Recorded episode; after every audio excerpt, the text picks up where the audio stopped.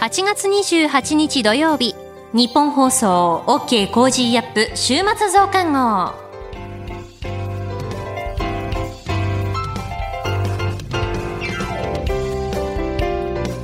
ニッポン放送アナウンサーの新行市佳です。OK コージーアップ週末増刊号。今週の放送でセレクトした聞きどころ番組へ寄せられたメッセージ今後のニュースの予定などを紹介していくプログラムです。毎週土曜日の午後に更新しています。まずは今週の聞きどころ。そしてこれからのニュースの予定について。さらにトレーダーで株ブロガーのひなさんの今週の株式市場のまとめと来週の見通し。これからの投資に役立つ情報についてサラインベストメントサービス代表の北川博文さんに伝えていただきます。さてパラリンピックが開幕しました。OK コージーアップの中で私新行連日レポートしていますけれども現地での取材の模様もお聞きください。8月24日に東京パラリンピックが開幕してえ、毎日現場を取材しております。OK コージアップの中では、えー、平日の朝6時30分頃にレポートコーナーがありまして、そちらでいろいろとお伝えしているんですけれども、どうしてもその時間の都合上お伝えできない部分がありますので、今日はこの増刊号でそういった部分も含めてお話ししたいなと思います。いや、あの、今回はボランティアの皆さんについてお伝えしたいんですけども、すごく皆さん丁寧で、いつも笑顔で、ちょっとこう夜取材して、ああ、ちょっと疲れたかなとか思っている時に、お疲れ様でしたとか、おやすみなさい。明日もまたよろしくお願いします。まあ、そう声をかけていただくと本当に嬉しいですね。元気になれます。先日、あの、水泳の取材を終えて、さあ帰ろうかなと思った時に、あの、沿道にボランティアの皆さんが、距離を空けて、ずらっと並んでいて、なんだろうなと思って見ていたら、あの、選手が乗ったバスをお見送りされていまして、大きく手を振ってお見送りされてたんですよね。このことはですね、オリンピックの時から続いているそうで、それを知っている運転手の方は、こう、ボランティアスタッフの皆さんの列に差し掛かるとゆっくり運転されるんだそうです。私がその光景を見たときは、そのスタッフの方の一人が、スマートフォンのライトをつけて手を振ったらもっとこう綺麗になるんじゃないかって提案されたそうで、じゃあやってみようよということで、えー、皆さん光を手に選手の皆さんをお見送りしていました。いや、これぞもてなしだなと思いましたし、私も、その光景を見て、本当に綺麗だなと思いました。取材を通して、アスリートの皆さんの輝くような笑顔だったり、悔しい表情、互いに健闘を称え合う場面を見ることができて、本当に胸がいっぱいになります。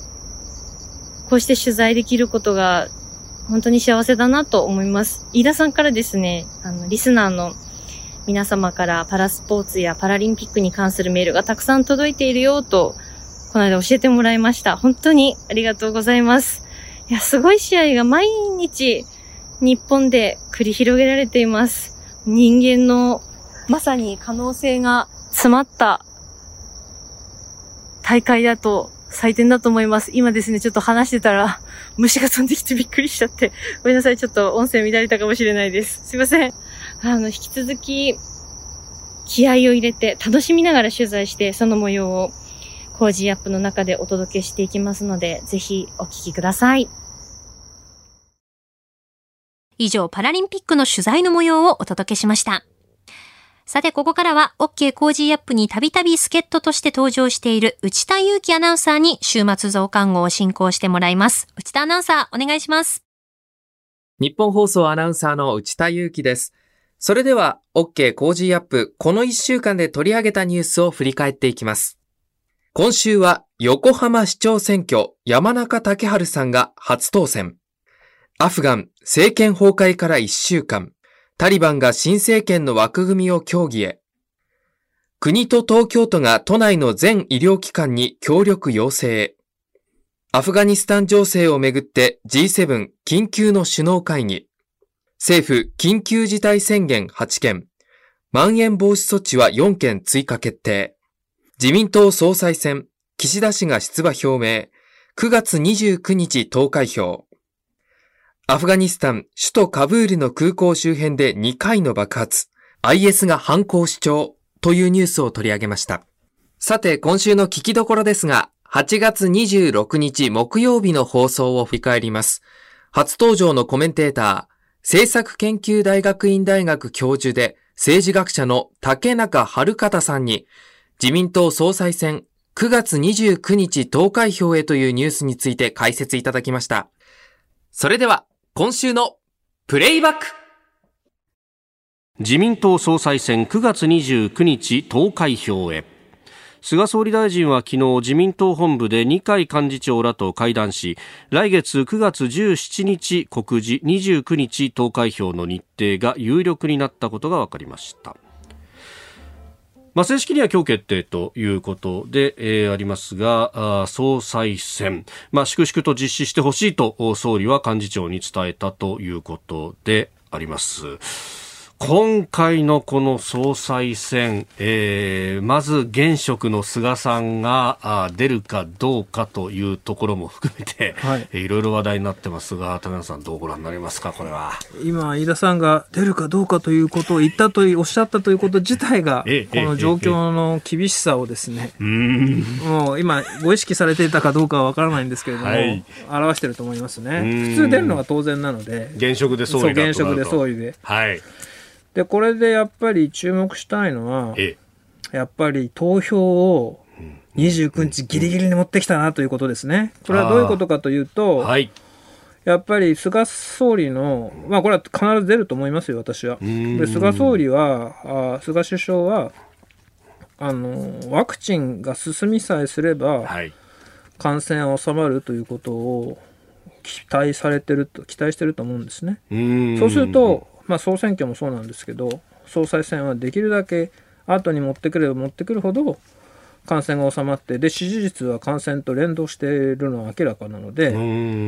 で今一番問題になっているのは、まあ、4割とか全国民が4割とか5割とかいう話を、まあ、首相は昨日もしてたんですけど、はい、ワクチンの接種率ですね。重要なのは、15歳から64歳、はい、現役世代のワクチン接種、要は高齢者は今85%とか驚るべき数字を叩き出してて、これは本当、菅首相の功績だと思うんですけど、結局これだけ感染が広がっちゃってるのは、15歳から64歳なんですよね、はい、あの人たちのワクチン接種が進んでなくて、でそこ今、足元30%なんですね、ここ2回接種が済んでるのが。えーで、これ今大体1日0.6から0.5ぐらいで上がっ、その接種率が上がってるので、えあと、その、多分30日ぐらいあるんでですね。そうですね。はい、単純に考えると、まあ50%前半ぐらいまではいくあ、じゃない、50%前、40%台後半ぐらいまではいくんじゃないかと。はい、まあだけどこれはちょっと感染を収めるには、今のデルタのパワーからすると、ちょっと弱いなっていうところで、いや、厳しいかなって、支持率が回復するかどうか、ちょっと厳しい状況で臨まなければならないから、かなり、で、今回重要なのは、はい、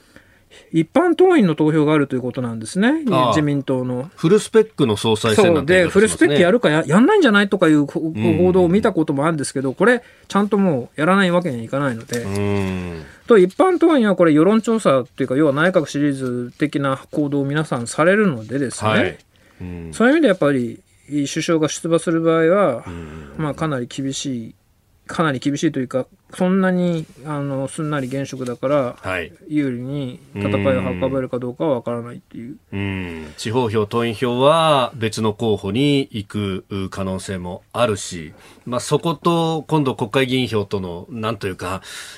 食い違いみたいなものをどう捉えるかですよね。選挙も近い中でと。ただ国会議員も、これで岸田さんが出るってことが有力にな、な、なって、ね、あのまだ正式表明はされてないんですが、はい、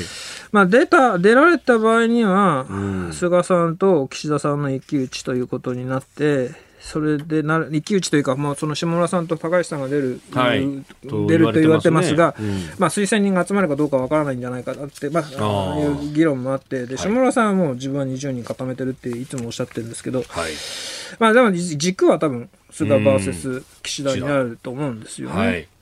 でその時に、まあ、だから重要なのは感染状況と、支持率？でもこれから多分支持率どんどんどんどんメディアも出してくると思うんですね、はい、で直近は今25%であの ANN テレ朝型やったのが25っていうのがあるんで、はい、ですね。低いところはそのぐらい、まあ、高いところであっても30%台の前半ぐらいという支持率になってますよね。ねこれだけの、まあ、ある意味支持率低迷の中でこのトップを決めるっていうことになってくる。これってかつてあったんですかねこういうこと。私、ええ、いやあんまり最近は、ええ、要は政治改革をした後に現職の支持率が低い中でのフルスペック総裁選って記憶にないですね。大体現職ちゃんと支持率高いままやってるのが、はい、あのこれまでのフルスペック総裁選なんで。それで、はいやっぱり現職が負けたっていうのはどうしても思っちゃうんですよね、申し訳ないんですけどね。で、それはあの福田さんと大平さんが、あ福田武雄首相と大平正義、その時幹事長だった人とか、ガチンコでやった1978年の総裁選っていうのがあるんですね。で、この時は天の声も変な声があると言って、はい、福田さんが負けたっていうので、非常にその後、過去を残した総裁選ですけど、私ね、はいこれ、福田内閣は支持率高いのに、負けたから変な声だと思ってたんですよ。なんかそういうイメージありますね。昨日調べたら、そんなことはなくて、ええ、福田内閣の支持率はやっぱり20%台で、不支持率が35%ぐらいなんですね。でね、この時一般党員でね、まあ、私たちが、うちらの業界で政治学者が信じてる説はね、はい、いや、田中派の秘書軍団がね、え自民党のところにね、あの党員のところにこう個別訪問して、もう大平を入れてくれって言ったから勝ったっていうのは伝説として残ってるんですけど、はい、いやいやいやいやと。核服戦争なんて、ね、だけど、一般党員だって、ええ、いや、あの、福田さんの支持率が高ければね。ああ、福田さんに現職に入れた。可能性ありますよ、そんな秘書が来た、秘書が、秘書いや、これはローラーもあったかもしれないけど。え、なので、やっぱり支持率はだ、だそれぐらい僕は支持率は大事だと思っているので、そういう意味で、あとね、それから、注目すべきは、やっぱり、こうね、派閥派閥っていう報道が非常に多いんですけど、はい、しかし、うん、派閥の統率力って政治改革をしたからすごいもう弱いんですよ。昔の派閥っていうか、その、どうしても一部メディアの方々のちょっと批判めいた話になっちゃうんですけど、麻生派がどうのとかね、はい、二階派がどうのっていう話をされるんですけど、うんうん。はい、派閥のそのが、こう、例えば現職総理を押すって言ったところで、うん、みんな特に若手の人たちは選挙区で「うん、どうなってんの?」って言われてるわけですよね。でその人たちは次の選挙の顔としてどちらがいいかっていうことをもとに判断すると思うので、自分の選挙にとってそう自分の自分がそうそう。うそういう意味ではやはり支持率と感染状況というのは非常に大事でやっぱり首相にとってはこれを感染を抑えていくというのが非常に大事だと思思いますよね。だから今以上のドラスティックな対策を僕は取った方がいいと思うんですけどね。うん。今のままのこの感染対策、まあ、ある意味こう経済と両に並みなのかどうなのかなんというか宣言出すけれどもこうそれがずるずる続いていくっていうことがイメージとしても続いていっちゃってますよね。そう。もうちょっとで、これ世論調査っていうか、あとロックダウン構成を求めろっていうのは、これ ANN の世論調査で60%台なんですね。で、ヤフーのみんなで投票できるやつは80%の人がロックダウンって言っていて、要するにみんな、多くの国民はよりドラス、このデータが示しているのはよりドラスティックなまあ、そのロックダウンは無理ですよ。だけど何ができるかっていうと、やっぱり休業要請をもうちょっと後半にかけて、人の流れを抑えるっていうことを多分みんな、みんなが従うなら自分も従うぐらいの多分発想でいるんじゃないかと思うので、そうしたらかなり今、都市ではまだ感染者が伸びてますけど、はい、それを抑えられると思うので、あのどうしてそういうことしないのかなって私は思って見てますけどね、うん、あの高野さん、横浜の市長選が終わった直後にヤフーに論考を出されてますがそこでもイギリスの例なども引きつつロックダウンの可能性というのも論じてらっしゃいます、ね、要はその菅首相はあそう横浜市長選挙はあそうですね。菅首相はあ結局ロックダウンは日本には馴染まないって言って、要はワクチンが一番効くから私はワクチンをやっていくんだって言うんですけど、イギリスもですね、ワクチンで結局平常を回復したというのは確かですけど、ワクチンが接種率がすごい上がるまでは、やっぱり行動を制限してたんですよね。そこ、そうなんだと思って僕見たんですけど、あ、イギリスもあれ制限してたんですね。制限してたんですよ。ロックダウンしながらワクチンを打ってそうそう、ロックダウンを徐々に緩和しながらだけど、レストランとかもう閉めてたので、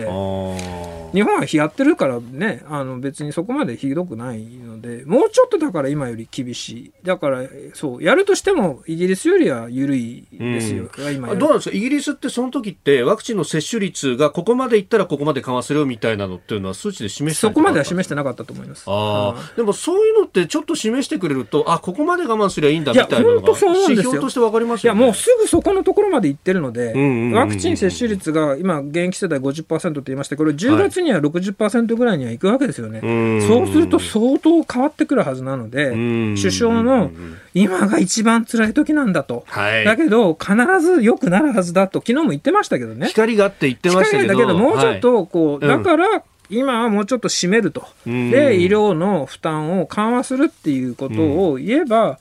みんな、あのーかなり納得納得し、安心するということがあると思うんですけど。しかも1日0.5%ポイントずつ上がってきてるんだよみたいなのって、今聞いて初めて知ったんですけど、だからそういうところもこう言ってくれれば、なんとなく光があってのも、具体的な説得力見えてくるんですけどね。そう、だからそういうふうに言えばいいんですよね。フリップかなんか出してね。昨日もよく聞いてたら言ってましたよ。えー、50代代の1回接種率は50%超えたって昨日言ってた。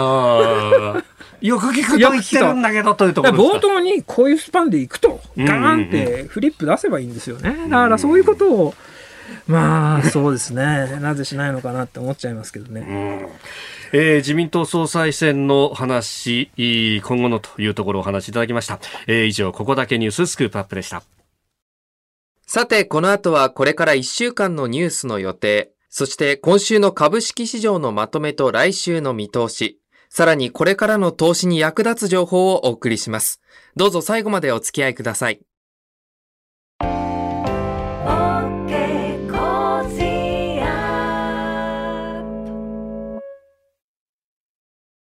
セゾンプラチナビジネスアメックスカードが選ばれている理由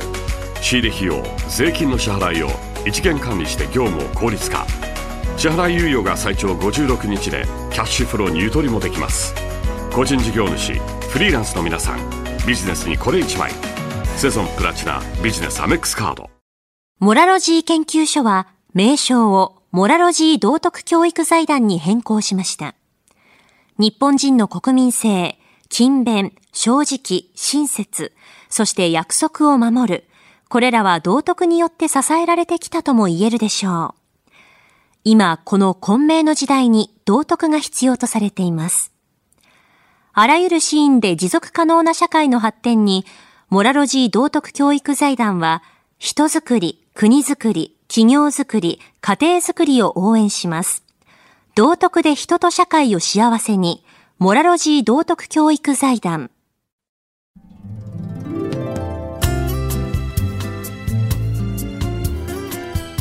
OK Cozy up 週末増刊号。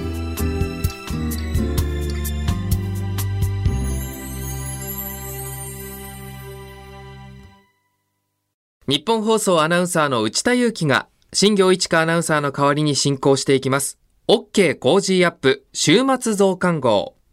それでは番組宛に届いているメールをご紹介していきます。静岡県三島市の男性から、孤狼の血レベル2見ましたというメールをいただきました。いつもポッドキャストで聞いています。さすがはラジオのアナウンサーですね。あまりにも私たちの日常に溶け込んでいるシーンでの登場。ネタバレ防止のためここまでしか言えませんけど、点々点と。番組でしきりに言うので映画に集中しながらも声が聞こえるシーンではここか？と思いながら見ていました。とても大切なシーンでの登場、お見事でしたと。これは飯田浩二アナウンサーに向けたメッセージですね。まあ、この古老の地という映画が、まあ、私の生まれ、広島県が舞台になっていまして、まあ、私このレベル2ではなくその前作、えー、古老の地を見たんですけども、ちょっとね、あの、リアルで怖すぎて、まだちょっと怖い系映画館行けんって感じで、あの、広島舞台なんですけど、まだ2を見られてないんですよね。鈴木亮平さんの演技が、もう、聞き迫るものがあるということで、ぜひ見に行きたいなと思いますし、えお聞きの皆さんも、まあちょっとね、今暑い中ですけれども、え映画館に足を運んでぜひ見ていただけたらなというふうに思います。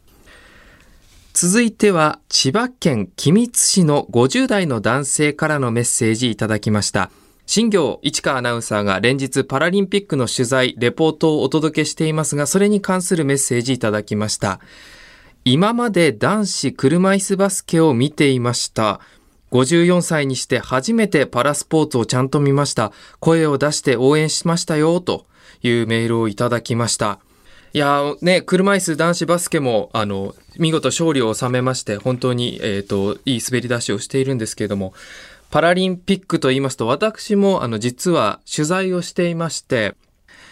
パラリンピックの開会式で日本選手団が入場してきた時に、先頭で旗を持つ旗手を務めていました女子トライアスロンの PTS5 クラス代表、谷真美選手を取材する機会があったんですね。で、これオンラインでの取材だったんですけれども、このように話してまして、アテネ大会から出場しているんですが、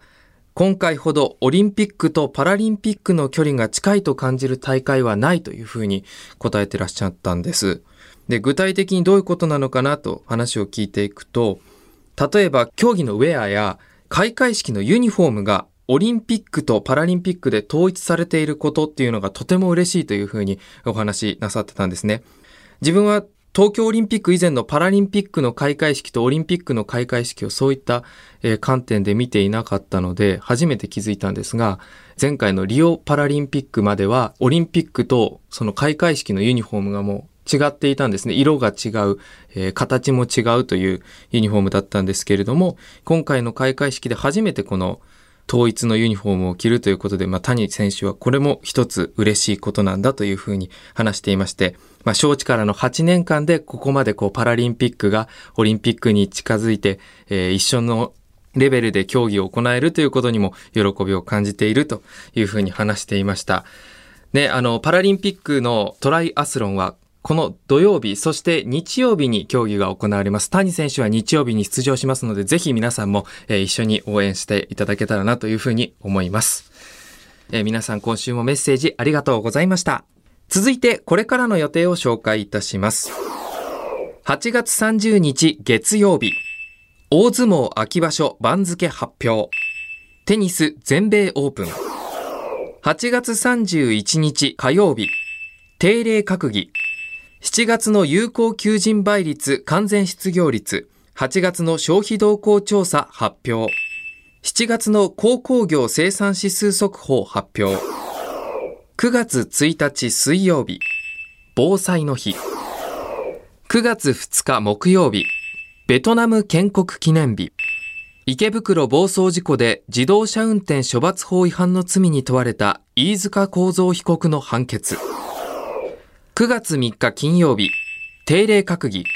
小池知事定例会見。9月4日土曜日、東京ディズニーシー開業から20年。続いて来週8月30日月曜日からの飯田浩二の OK 工事アップコメンテーターのラインナップです。8月30日月曜日、評論家の宮崎哲也さん。8月31日火曜日、ジャーナリストの長谷川幸宏さん。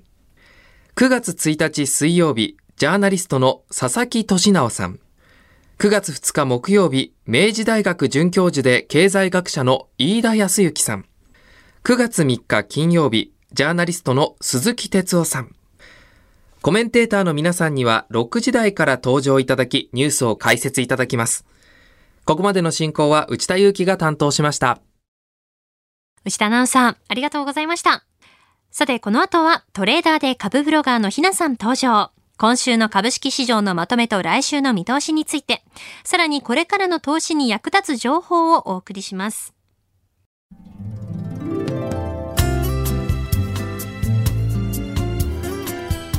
OK Cozy up 週末増刊号。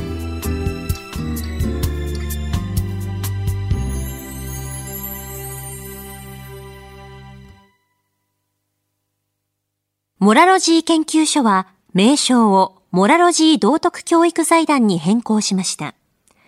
日本人の国民性、勤勉、正直、親切、そして約束を守る。これらは道徳によって支えられてきたとも言えるでしょう。今、この混迷の時代に道徳が必要とされています。あらゆるシーンで持続可能な社会の発展に、モラロジー道徳教育財団は、人づくり、国づくり、企業づくり、家庭づくりを応援します。道徳で人と社会を幸せに、モラロジー道徳教育財団。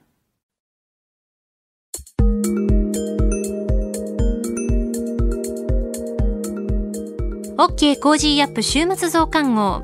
ここからの時間は株や投資に役立つ情報をお送りします。まずは今週の株式市場のまとめと来週の見通しについて、トレーダーで株ブロガーのひなさんが登場。そしてこれからの投資に役立つ情報について、サラインベストメントサービス代表の北川博文さんに伝えていただきます。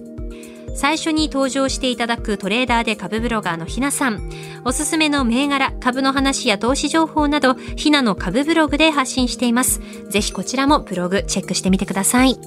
それではひなさんによる今週の株式市場のまとめと来週の見通しについてです。よろしくお願いします。はい、ひなです。今週も個人投資家の視点で今の株式市場をお伝えいたします。今週のポイントはデジタル庁と教育 ICT 関連です。27日のジャクソンホール会議でパウエル FRB 議長の講演内容を確認したいとして今週は主力株も様子見ムードでした。ですが、国策に絡むテーマ株は短期的に資金が流入し、過去に買われていた銘柄などが再物色される展開となりました。9月1日からデジタル庁が内閣に設置されます。行政手続きのオンライン化の推進や利便性の向上を目指すものです。このことから株式市場でも DX 関連のコンサルティングや人材派遣、セキュリティ、AI 関連など幅広いネット株に買いが広がりました。また、子供へのコロナ感染が増加傾向にあり、分散登校やオンライン授業の実施を決めた自治体も出始めてきたことから、教育 ICT 関連への関心が今週は再び高まりました。先週から過去に関連株として人気化した銘柄を注視していましたが、私のメルマガやひなの株ブログでも取り上げた教育 ICT 関連の代表銘柄、スララネットが急進しました。オンライン教材を学習塾や学校に提供している同社の株価は8日続伸となっています。23日には業績を情報修正し、今週は大幅高で引けました。この2つのテーマの関連株は今後も物色されるとみて、IT ブックホールディングス、フライトホールディングス、ベクター、YE デジタルなど引き続き監視しています。2つ目のポイントは、約半年ぶりの子ども庁ニュースです。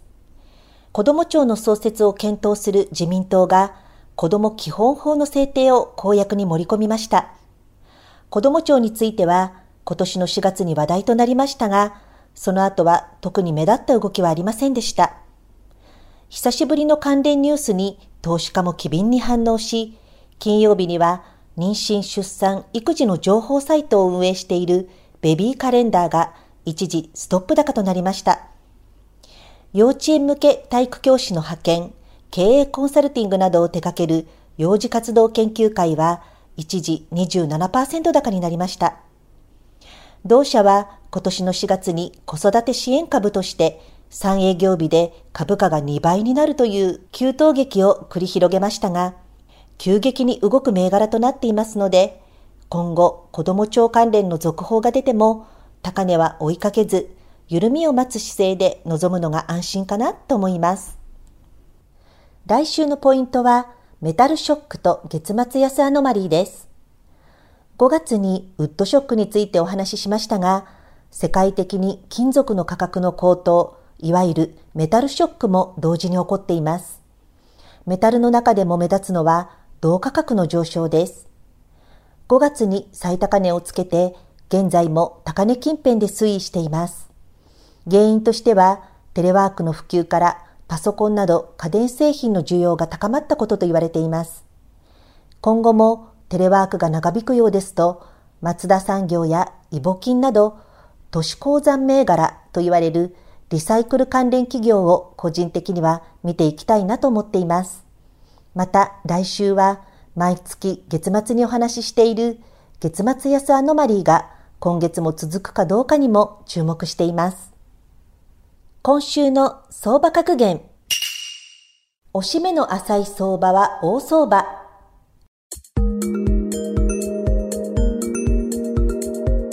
おしめとは上げ相場で一時的に株価が下げることです。どのような相場でも上昇途中での押し目は必ずあるもの。上げ相場ではそろそろ売り場かな？と考える人が必ずいるからです。全体が売られていても下げ幅が小さい銘柄は大相場になる可能性が高いという格言です。押しの深い銘柄を好む投資家の方は押しの浅い銘柄にも注目してみましょう。以上、ひながお伝えしました。それでは私に続いては、サラインベストメントサービス代表取締役の北さんに、これからの投資に役立つ情報を伺います。北さん、よろしくお願いいたします。はい、よろしくお願いいたします。前回は海運業についての解説でしたが、今回はどのようなテーマのお話ですか？はい、今回は空運業、そう、人や物を運ぶ飛行機の話です。今週政府は新型コロナウイルス感染拡大を受けて緊急事態宣言、そしてまん延防止措置を追加、拡大しました。百貨店は地下の売り場の入場制限を行い、そして飲食店には夜8時までの営業時短要請がなされています。当然、個人消費は落ち込み、株式市場も上値の重い展開が現在続いています。そうした中、前年大きな打撃を受けて株価が低迷していた空運業株価が今少しずつ底値を切り上げています。今日はこの空運業の株価低迷の背景、そして今後の展望について話してまいります。ここ数年はインバウンドによる訪日外国人が急増していました。2013年に1000万人を突破してから、その後も順調に増加して、2018年には3000万人を超えました。また、企業のビジネス渡航客も増えて、航空業界は好調そのものだったわけですね。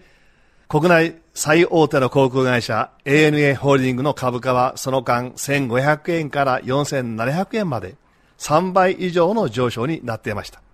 ところが事態は一転します。新型コロナウイルス感染拡大によって世界各国の入国規制、これによりまして飛行機の需要が著しく低下しました。航空会社の収入の大半というのは人を運ぶ旅客便の売り上げです。ANA の国内線の売り上げは前年の3分の1まで減少。国際線に至ってはなんと14分の1まで減ったわけです。そして全体の売り上げも前年比で63%の大幅ダウンというふうになったわけですね。当然赤字です。経常利益は赤字の4500億円にもなりました。これは国内企業で最大の赤字を計上した JR 東日本5700億円。これに次ぐ大きな赤字だったんですね。ただ一方、航空会社の収入源、2番目に大きいのは物を運ぶ貨物便なんですね。実はこちらの需要が今急上昇しているんです。国際貨物の方では品不足が続いている半導体、そして電子部品の需要が非常に高まっています。さらに海の貨物船不足。これによりまして海上輸送の需給が逼迫して船から飛行機への乗り換え需要、これが今高まっているんですね。また国内線、こちらは宅配便需要が引き続き堅調に推移しています。売上も大きく伸びています。そうした中、7月末に発表された ANA の今期第四半期の売上は、旅客が631億円、前年同期比で97.8%の増となっています。一方、貨物の収入はなんと660億円で前年同期159.5%の増加。まあ、貨物が旅客を逆転、まあ、半端なく伸びているというわけなんですね。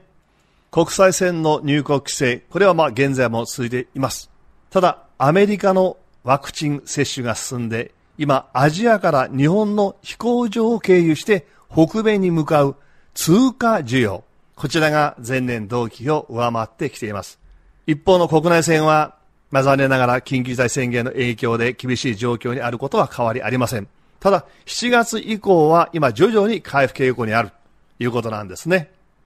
東証では上場企業を33の業種に分類しています。その大半の業種の株価指数はコロナ前の2019年年末の水準を一度は超えています。ただ、空運業の株価水準だけが低迷してるんですね。まだまだコロナの下落幅の30%までしか回復していません。同じ運輸の海運業が430%上昇していますから、この空運業がいかに出遅れているかということがお分かりいただけると思うんですね。日本国内の新型コロナウイルス感染者数、おそらく今がピークなんではないでしょうか。今週の東京市場ではコロナウイルスピークアウトといった思惑から空運株が買われています。大きく出遅れている空運株の今後、大いに期待していいんではないでしょうか。OK Cozy up 週末増刊号。ひなさんによる今週の株式市場のまとめと来週の見通しについての情報。そしてサラインベストメントサービスの北さんにこれからの投資に役立つ情報を伺いました。サラインベストメントサービスは証券と金融商品の助言サービスを提供するサラクラブを運営する会社。スマートフォンアプリで株式投資の売買助言が受けられるストック630の開発提供。実践トレードをしながら株式投資法を学ぶ北川株式塾を運営され、投資の基本を守った安心安定の資産運用、株式投資を総合マネジメントしています。詳しくはツイッターの検索で漢字で株、カタカナで北さん、株北さんで検索してみてください。あなたと一緒に作るニュース番組、ニッポン放送飯田浩司の OK Cozy up。平日月曜日から金曜日朝6時から8時までの生放送でお届けしています。FM 放送、AM 放送はもちろん、 radiko や radiko のタイムフリーでもお楽しみください。